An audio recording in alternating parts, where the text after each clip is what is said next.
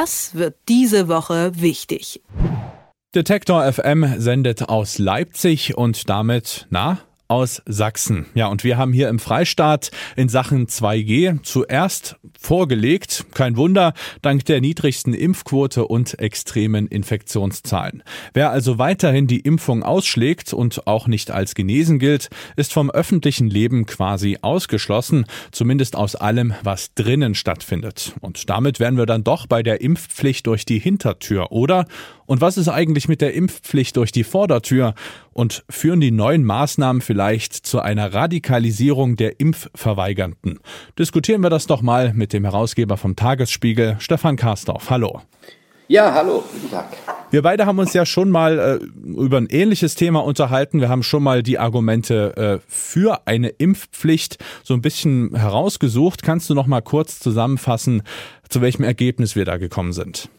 Ja, ich hoffe, dass ich mir jetzt nicht widerspreche, aber es ist ja so, dass ich glaube, dass für bestimmte Berufe, die gesellschaftlich von herausragender Bedeutung sind, eine Impfpflicht notwendig wäre. Das ist kein Impfzwang. Impfpflicht heißt ja auch, du kannst dich davon befreien, wenn du denkst, du bräuchtest sie nicht. Aber es ist schon so, dass ich denke, dass in Alten- und Pflegeheimen, Polizei, Feuerwehr, anderes, dass alles das, was unsere Gesellschaft zusammenhält, sagen wir mal, geimpft sein sollte. Schon auch zum Eigenschutz. Denn wenn du da mit Menschen zusammenkommst, die möglicherweise infiziert sind, bist du sicherer, dass du es nicht wirst. Und als Polizist, als Altenpfleger, als Hilfskraft, als, als äh, Mensch, der du dann vielleicht in Krankenhäusern arbeitest, musst du sicher sein, dass du es nicht bekommst. Äh, das ist das eine, damit du äh, weiter hilfreich tätig sein kannst. Das andere ist, ja, du kannst die Viren weitergeben, aber immerhin hast du dann einen Teil des Schutzes schon und dann kommt noch das Testen hinzu und dann sind wir alle sicherer als vorher. So, und jetzt äh, haben wir ja nun 2G eingeführt hier in Sachsen. Bayern hat ja auch relativ schnell nachgezogen. Jetzt ist wohl in Berlin auch noch äh, die Diskussion, dass das zum Wochenende, glaube ich, schon eingeführt wird. Äh, 2G, ist das denn jetzt nun schon die Impfpflicht durch die Hintertür oder ist das überdramatisch formuliert? Ja, das klingt so negativ. Also 2G ist etwas, was man ja durchaus richtig finden kann. Geimpft, genesen und das sind die Menschen, mit denen wir dann zusammen sein können. Nur, wir dürfen uns nichts vormachen. Das heißt ja nicht, dass wir nicht weitergegeben werden. Nun sind wir alle keine Virologen, aber eines ist in der Zwischenzeit doch klar geworden durch diese lange, lange Zeit mit der Pandemie. Du musst schon noch testen. Also meine Formel ist 2G plus testen dann bist du auf der sicheren Seite. Mindestens, wenn es denn um große Veranstaltungen geht, mindestens denn, wenn es ums Rausgehen geht, dann finde ich schon, dass du, oder auch am Arbeitsplatz im Übrigen, dass du dann getestet sein solltest oder dich testen lassen solltest. Und das halte ich für richtig, denn dann drängen wir die Pandemie zurück und dann, Herrgott, nochmal, kommt kein Lockdown. Ich will keinen Lockdown mehr. Ich will auch keinen Shutdown mehr.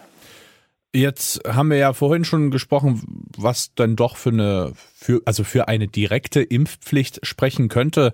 Geht denn dann 2G weit genug oder muss man vielleicht sogar noch weitergehen?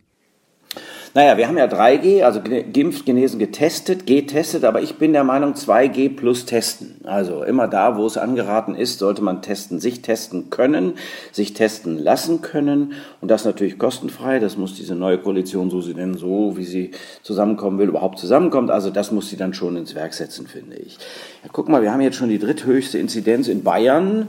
Äh, dem famosen, äh, von äh, Markus Söder geführten Bundesland, das ja vermeintlich alles richtig gemacht hat. Und das ist nach Sachsen und Thüringen mit 348 die höchste Inzidenz und eine ganz niedrige Impfquote.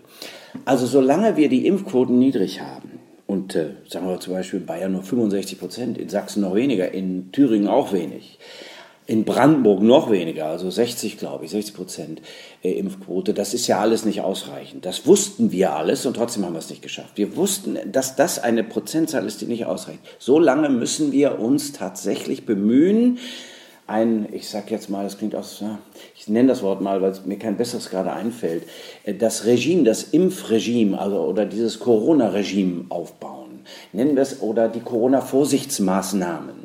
Es hilft halt nichts. Hätten wir uns impfen lassen, viel mehr impfen lassen, hätten sich viel mehr in der Gesellschaft impfen lassen, dann hätten wir das Theater vielleicht jetzt nicht. Aber es ist so. Es ist mit Ansage gewesen. Es ist, dass wir sehen konnten und jetzt sitzen wir wieder da und denken, Herrgott nochmal, wie konnte das geschehen? Ja, es konnte geschehen, weil die Menschen nicht verstanden haben, dass Impfen keine Zumutung ist, sondern dass Impfen auch dem Selbstschutz dient.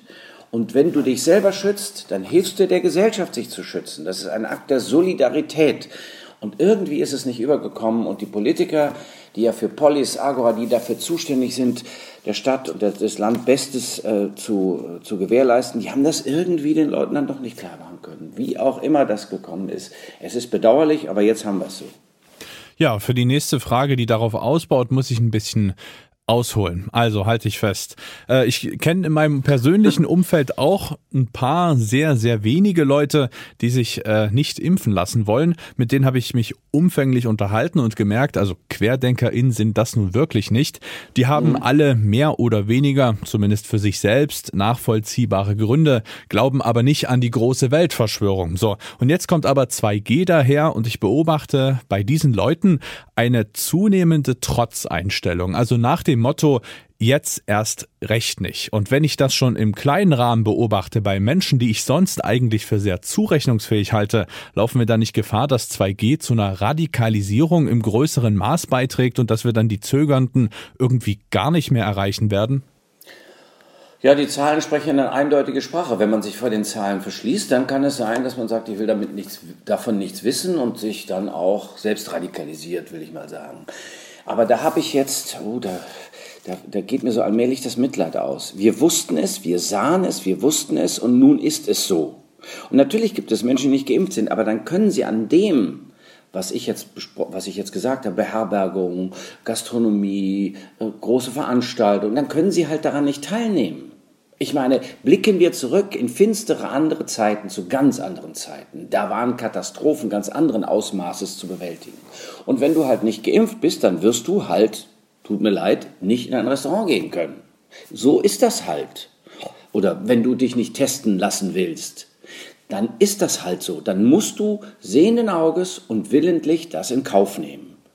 Oder wenn du da mal drei Tage irgendwas nicht machen kannst. Ja, da kann ich nur sagen, da gibt es ganz andere Herausforderungen zu ganz anderen Zeiten, die wir auch bestanden haben. Und ähm, ich glaube, das ist nochmal, dass es äh, lang genug äh, diskutiert, doch eigentlich einsehbar ist und wir einsichtig sein müssten, dass das Impfen ein Akt der Solidarität auch gegenüber anderen ist. Ich verstehe, wenn man sagt, oh, eigentlich möchte ich es lieber nicht. Aber erstmal, kein Impfstoff, keiner der Impfstoffe, die wir jetzt alle hier verimpfen, ist so getestet wie die. Hat es nie gegeben. Millionen und Abermillionenfach ist der Impfstoff getestet. Und hat er irgendwas angerichtet? Nein, die Pandemie richtet was an. Und das wollen wir ja den Menschen ersparen. Aber nochmal, wer sagt, das ist nicht ausreichend getestet und die Spätfolgen? Nein, stimmt nicht. Unfassbare Mengen Impfstoff sind bereits verimpft, millionenfach auf dieser Erde und überall wird geguckt, was es mit den Menschen macht. Also sagen wir mal so, das ist nun wirklich ausreichend nachgewiesen, dass das jetzt keinerlei, oder jedenfalls nach meinem Wissen, äh, äh keinerlei schrecklichen äh, Sachen anrichtet, was bei Corona ja nun, wie wir wissen, ganz anders ist. Und jetzt laufen die ganzen Intensivstationen wieder voll. Und das ist ja das, was wir nicht wollten. Die Pflegekräfte, die damals, weil wir doch keinen Impfstoff hatten, schon außer Atem gerieten. Jeder Fünfte hat gekündigt, weil er sagt, oh Gott, das schaffe ich nicht nochmal. So, wir müssen auch auf diese Menschen achten. Wir haben auch eine Solidaritätspflicht gegenüber denen, die uns gegenüber solidarisch sind. Das sind die Pfleger in Alten, in Krankenheimen, in Krankenhäusern, die alles geben, damit die Menschen, die mit Corona kommen, auf Intensivstationen liegen, die schwere Verläufe haben, damit äh, die gesund werden und damit die behandelt werden können und damit sie wieder rauskommen und weiterleben können. So, ja Gott, wenn da jetzt jeder Fünfte schon, schon äh, gekündigt hat, dann kannst du ja vorstellen, wie es aussieht. Wir haben deswegen auch so wenig Intensivbetten, weil wir so wenig Menschen haben, die sie äh, gewissermaßen bedienen können. Und das ist natürlich, ja, da sage ich, denkt nochmal alle, die ihr sagt, nee, impfen und da gibt es Gründe. Ja, wenn du nicht selber krank bist und nicht geimpft werden darfst, gut, das ist doch immer ein Grund. Aber ansonsten denk an das, Solidarität ist keine Einbahnstraße, gesellschaftliche Solidarität und unser Zusammenleben ist ein Gemeinwesen. Das heißt, wir versuchen gemeinschaftlich dieser Herausforderung Herr und Frau zu werden. Ich bin, bin voll mit dir auf einer Wellenlänge und ich glaube, genau da ist das Problem, weil andere sind trotz dieser immer wiederkehrenden Appelle und der Solidarität, von der wir immer wieder sprechen, nicht erreicht worden. Und was ich eben meine, ist die Frage, ja, müssen wir dieses Spiel dann eben mit dem, ja, ich habe eben kein Mitleid dann mehr mit den Leuten, die nicht ins Restaurant gehen können. Müssen wir dieses Spiel noch ewig und drei Tage spielen oder denkst du, dass trotzdem irgendwann, auch wenn es länger dauert, die Einsicht bei den Leuten dann kommt, auch mit 2G oder dass die dann so verbohrt sind, dass wir es wirklich komplett vergessen können? Ja, das klingt so hart, wenn ich sage, kein Mitleid mehr. Nein, also sagen wir so, ich bitte das immer ins Verhältnis zu setzen. Was war früher? Was hat es früher für Herausforderungen gegeben? Was ist jetzt? Da sind die Einschränkungen, die wir jetzt haben, dass man mal eben nicht ins Restaurant gehen kann. Naja, gut, da sage ich, das ist jetzt nicht so bitter wie anderes früher bitter war. Ich, äh, das, das muss man immer noch einmal sich vor Augen führen, zu welchen Zeiten welche Menschen welche Katastrophen zu bewältigen hatten. Manche Menschen haben zwei Weltkriege überstehen müssen. Jeden Abend wurden sie bombardiert. Verstehst du, das ist eine ganz andere Herausforderung gewesen. So, jetzt sage ich, wir haben eine Pandemie, die ein schleichender, ein nicht zu sichtbarer Feind ist. Wir müssen versuchen, dagegen anzugehen. Ja, ich sage, die Politik kann nicht anders. Es hilft eben nicht. Sie kann nicht anders, als um die Solidarität, um die Solidargemeinschaft und das Gemeinwesen zu schützen, jetzt solche Maßnahmen einzusetzen. Zu sagen, wir machen jetzt 2G, Vielleicht kommen sie auch noch zu 2G plus Testen. Aber das tun wir mal zu sagen, sie kann gar nicht anders. Und deswegen sage ich, liebe Leute, bitte denkt noch einmal darüber nach, ob es vielleicht doch richtig ist, sich im Sinne des Gemeinwesens über die eigene Hürde gehend dann doch impfen zu lassen.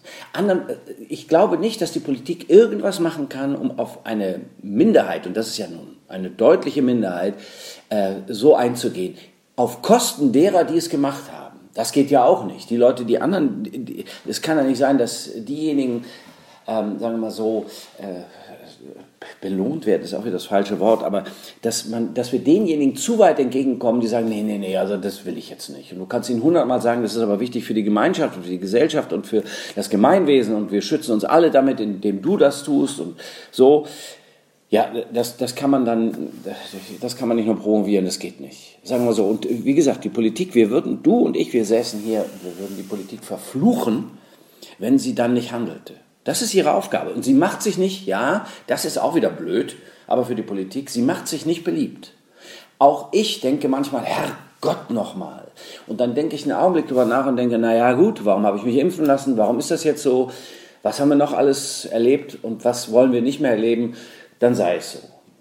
Und ich kann nur die Daumen drücken, dass immer mehr Menschen sich impfen lassen, sodass wir, wenn wir nachher 80, 90 Prozent geimpft haben, in der Gesamtbevölkerung, dass es dann besser wird. Bei den Kindern ist nochmal was anderes, aber ähm, dass wir bei den über 60-Jährigen keine Impfquoten über 90 Prozent haben, das kann ich auch nicht verstehen. Ja, das ist so. Also, das ist äh, bedauerlich. Und deswegen ist gut, dass wir darüber reden, weil wir alle dazu anhalten können zu sagen, Mensch, komm, ein Pieks, ein Pieks, tut nicht weh. Ein Pieks tut nicht weh. Ein guter Appell zum Abschluss. Vielen Dank für die Einschätzungen an Stefan Karsdorf, den Herausgeber vom Tagesspiegel. Gerne. Das wird diese Woche wichtig.